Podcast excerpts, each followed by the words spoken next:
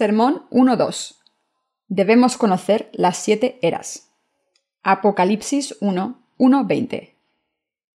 Doy gracias al Señor, quien nos da esperanza en esta era oscura. Nuestra esperanza es que todo sucederá como está escrito en el libro del Apocalipsis, y esperar en fe que toda la palabra de la profecía será cumplida. Mucho se ha escrito sobre el libro del Apocalipsis, Mientras que teorías e interpretaciones abundan por parte de los académicos, aún es difícil encontrar una obra que verdaderamente tenga un acercamiento bíblico. Solo por la gracia de Dios, yo, habiendo pasado incontables horas de estudio e investigando sobre la palabra del Apocalipsis, he podido escribir este libro. Aun mientras escribo en este momento, mi corazón está lleno de la verdad del Apocalipsis el Espíritu Santo también me ha llenado mientras preparo mis comentarios y sermones para este libro. Entonces es poco sorprendente que mi corazón esté totalmente lleno por la esperanza del cielo y la gloria del reino del milenio. También me he dado cuenta de cuán glorioso es el martirio de los santos para nuestro Señor. Ahora estoy listo para compartir con ustedes la palabra de sabiduría que Dios me ha mostrado y ayudarles a entenderlo. Mientras escribo este libro sobre el Apocalipsis, la gloria de Dios llena mi corazón aún más. Con toda franqueza, ciertamente yo no me había dado cuenta de cuán grande es la palabra del Apocalipsis. Dios le mostró a Juan el mundo de Jesucristo. ¿Qué quiere decir con las palabras de apertura la revelación de Jesucristo? La definición del diccionario de la palabra revelación es un acto de revelar o comunicar la verdad divina. Entonces, la revelación de Jesucristo quiere decir revelar lo que ocurrirá en el futuro en Jesucristo. Puesto de otra manera, Dios le mostró a Juan, un siervo de Jesucristo, todas las cosas que sucederán en el fin de los tiempos. Antes de penetrar en la palabra de revelación, existe una cosa de la cual debemos estar seguros desde antes, esto es, debemos asegurarnos si la palabra escrita de la revelación es simbólica o son hechos. Todo lo que está escrito en el libro del Apocalipsis son hechos ciertamente, como las visiones que Juan vio y que Dios nos la ha revelado a nosotros en detalle y que acontecerán en este mundo. Es cierto que muchos académicos han sacado muchas teorías teológicas o interpretaciones sobre las profecías del Apocalipsis, también es verdad que los esfuerzos de estos académicos han sido para descubrir la verdad de la revelación con lo mejor de sus habilidades. Pero tales proposiciones hipotéticas han hecho más daño al reino cristiano, ya que no se conforman a la verdad de la Biblia y solo trajeron confusión. Por ejemplo, muchos académicos conservativos han apoyado el tan mencionado amilenialismo, esto es, ellos afirman que no habrá un reino del milenio. Pero tales opiniones están muy alejadas de la verdad bíblica. El reino de los mil años está grabado con hechos en el capítulo 20 del Apocalipsis, en donde está escrito que no solo los santos reinarán en este reino, sino que también vivirán con Cristo durante mil años. En el capítulo 21, por otra parte, se nos dice que después del reino del milenio, los santos heredarán el cielo y la tierra nuevos, y vivirán y reinarán con Cristo por toda la eternidad. Todos estos son hechos. La Biblia nos dice que todas estas verdades serán realizadas, no como un cumplimiento simbólico en los corazones de los creyentes, sino como un cumplimiento real en la historia. Pero mirando a los cristianos de la actualidad, descubrimos que muchos de ellos parecen tener muy poca esperanza por el reino del milenio. ¿Acaso sus aseguraciones de la negación de la verdad? Esto no significaría que la promesa de Dios a los creyentes serían solo palabras vacías. Si no hubiera un reino del milenio esperando a los creyentes, ni un cielo y tierra nuevos, entonces la fe de aquellos que han sido salvados por creer en Jesús como su Salvador sería inútil. En una nota relacionada a esto, Muchos teólogos y ministros de hoy afirman que la marca profetizada en el Apocalipsis solo es simbólica. Pero no se equivoquen. cuando llegue el día del cumplimiento de esta profecía, la fe de aquellas almas desafortunadas que creen en estas falsas afirmaciones caerá de una sola vez como una casa construida sobre la arena. Si aquellos que creen en Jesús no creyeran en la palabra de verdad revelada a ellos en la Biblia, serían tratados por Dios igual que los incrédulos. Esto solo puede significar que no conocen el Evangelio del agua y el Espíritu dado por Dios, y que el Espíritu de Dios ni siquiera mora en sus corazones. Es por eso que sus corazones no tienen esperanza por el reino del milenio o por el cielo y la tierra nuevos que Dios nos ha prometido. Aun así, si ellos han creído en Jesús, no han creído en Él de acuerdo a la verdad escrita de la palabra de Dios.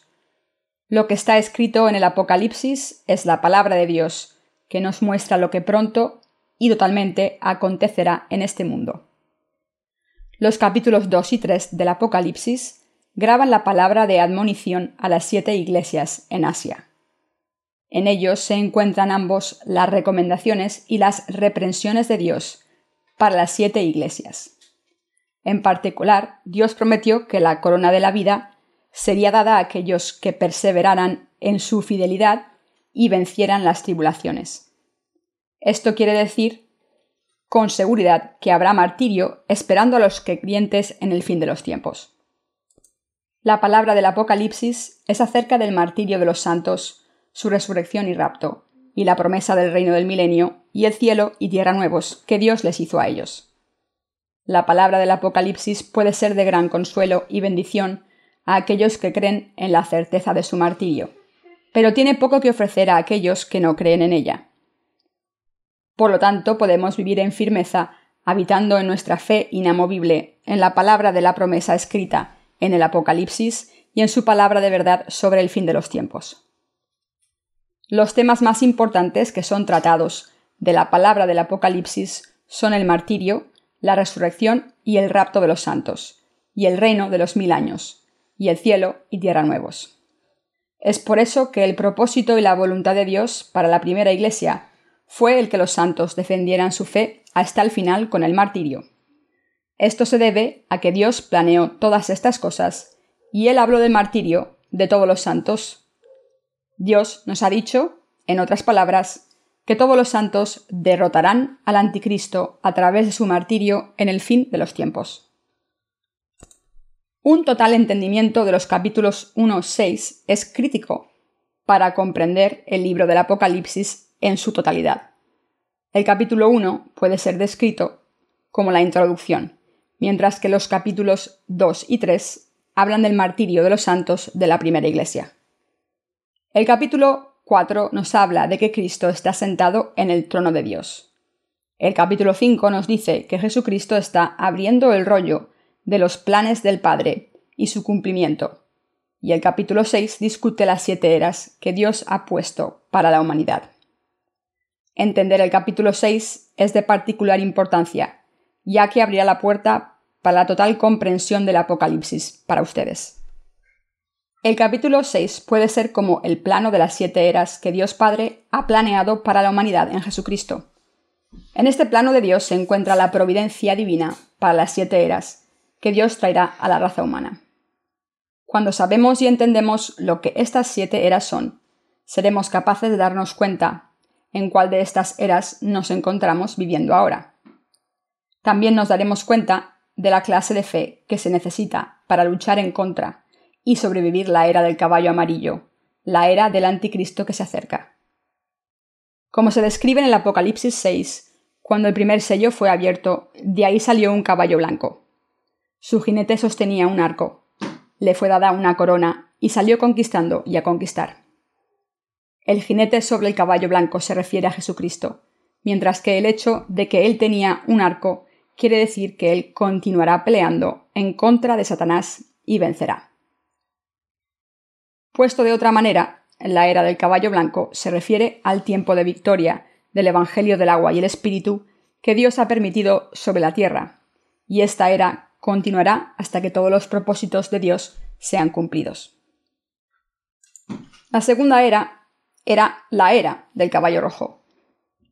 Esto se refiere al advenimiento de la era de Satanás, en la cual Satanás engañará los corazones de la gente para iniciar guerras, quitando la paz de la tierra y persiguiendo a los santos. Después de la era del caballo rojo viene la era del caballo negro, en donde el hambre golpeará a ambos, a las almas y a los cuerpos de la gente. Tú y yo estamos viviendo ahora en esta era de hambre espiritual y física. Cuando esto sea seguido por la era del caballo amarillo en un futuro cercano, el anticristo se levantará y con su aparición el mundo caerá en calamidades mortales.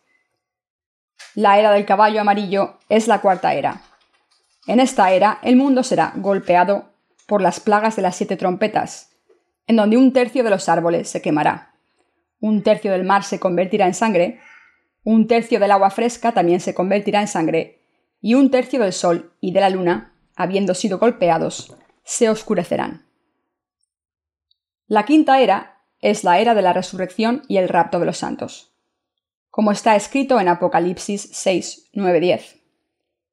Cuando abrió el quinto sello, vi bajo el altar las almas de los que habían sido muertos por causa de la palabra de Dios y por el testimonio que tenían. Y clamaban a gran voz diciendo, ¿Hasta cuándo, Señor, santo y verdadero, no juzgas y vengas nuestra sangre en los que moran en la tierra? La sexta era es la destrucción del primer mundo, de acuerdo a Apocalipsis 6, 12 y 17. Miré cuando abrió el sexto sello, y he aquí hubo un gran terremoto, y el sol se puso negro como tela de cilicio, y la luna se volvió toda como sangre, y las estrellas del cielo cayeron sobre la tierra como la higuera deja caer sus higos cuando es sacudida por un fuerte viento. Y el cielo se desvaneció como un pergamino que se enrolla, y todo monte y toda isla se removió de su lugar.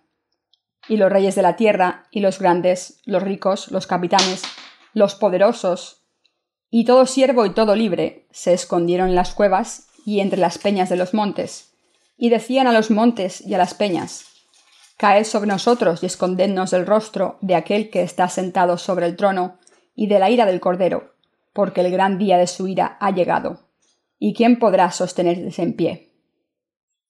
Entonces, ¿qué pasará en la séptima era que Dios ha preparado para nosotros? En esta era final, Dios dará a los santos de su reino del milenio y el cielo y la tierra nuevos. Entonces, ¿en cuál de estas siete eras estamos viviendo ahora? Habiendo pasado la era del caballo rojo, durante el cual el mundo ha sido consumido por muchas guerras, ahora estamos viviendo en la era del caballo negro. Toda la palabra del Apocalipsis no está escrita negativamente, sino en un espíritu positivo para los creyentes.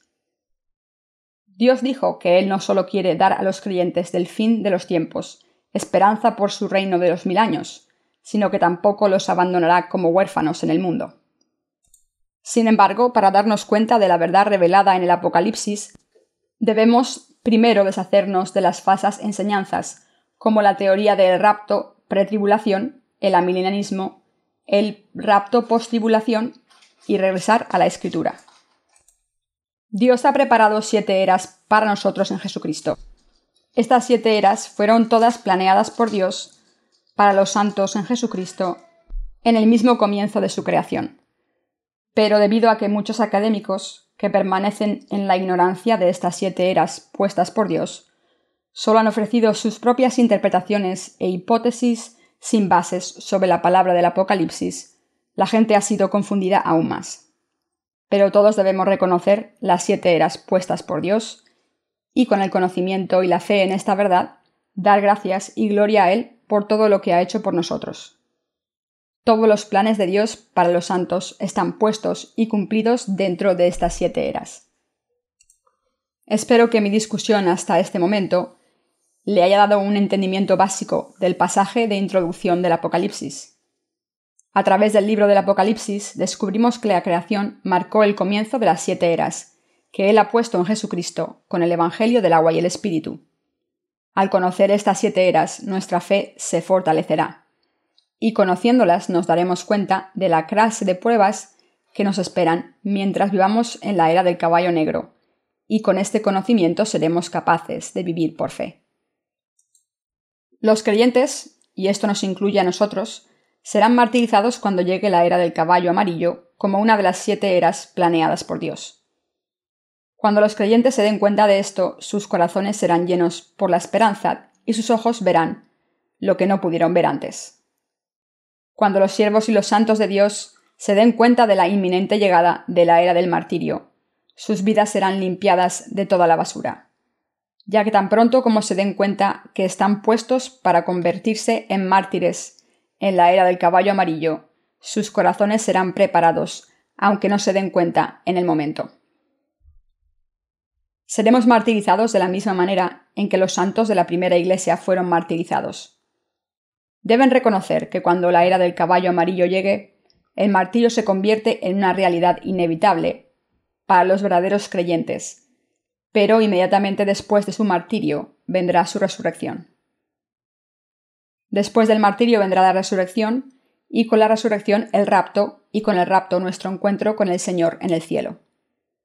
Después del martillo de los santos, nuestro Señor levantará a los santos de la muerte y los traerá en rapto a las cenas de las bodas en el cielo.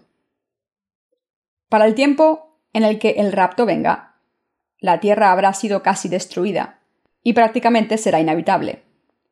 Una tercera parte de los árboles habrá sido quemada, mares, ríos y aún los arroyos se habrán convertido en sangre. ¿Le gustaría vivir en un mundo así más allá de lo necesario? Los santos tendrán aún más razones para unirse en el martirio, ya que no habrá ninguna esperanza para el mundo. ¿Quieren vivir en un mundo desolado que tiembla temeroso? Claro que no. Al fin de los tiempos es el martirio de los santos, y después de eso la resurrección y rapto, y con su resurrección y rapto viene la gloria de vivir eternamente con Dios en el reino del milenio, y el cielo y tierra nuevos. La Biblia nos dice claramente que después del punto medio de la tribulación, esto es tres años y medio, después del periodo de siete años, los santos serán martirizados por oponerse al anticristo. En otras palabras, el regreso de Cristo y la resurrección y rapto de los santos ocurrirán después de su martirio durante la gran tribulación. Ahora es el tiempo para que tengan pensamientos más cuidadosos sobre tales temas. ¿Podemos ser martirizados aun cuando la era del caballo amarillo todavía no ha llegado? Claro que no. Pero la teoría del rapto pretribulación enseña que todos los santos serán raptados por Dios antes del comienzo de la gran tribulación, y que por lo tanto no pasarán a través de ninguno de los siete años de tribulación. Si esta teoría del rapto pretribulación es verdad, entonces ¿qué significa el martirio de los santos del que habla el capítulo 13 del Apocalipsis. Aquí se dice claramente que los santos serán martirizados, porque ellos, cuyos nombres están escritos en el libro de la vida de Dios, no capitularán ante Satanás. Aquellos que enseñan la teoría del rapto post-tribulación también carecen del entendimiento adecuado de la era del caballo amarillo y del martirio, resurrección y rapto de los santos. De acuerdo a estas hipótesis, los santos permanecerán sobre la tierra hasta el último sonido de la plaga de las siete trompetas. Antes, en otras palabras, de que los siete tazones de la ira de Dios sean derramados. Es por eso que el Apocalipsis es la palabra de gran consuelo y bendición para aquellos que creen en el Evangelio del agua y el Espíritu. El amilenialismo solo ha traído decepción y confusión a la gente y no es la verdad lo que nuestro Señor prometió a sus discípulos, que los santos serían recompensados con la autoridad de reinar sobre cinco o diez ciudades, es lo que en realidad pasará en el reino del milenio.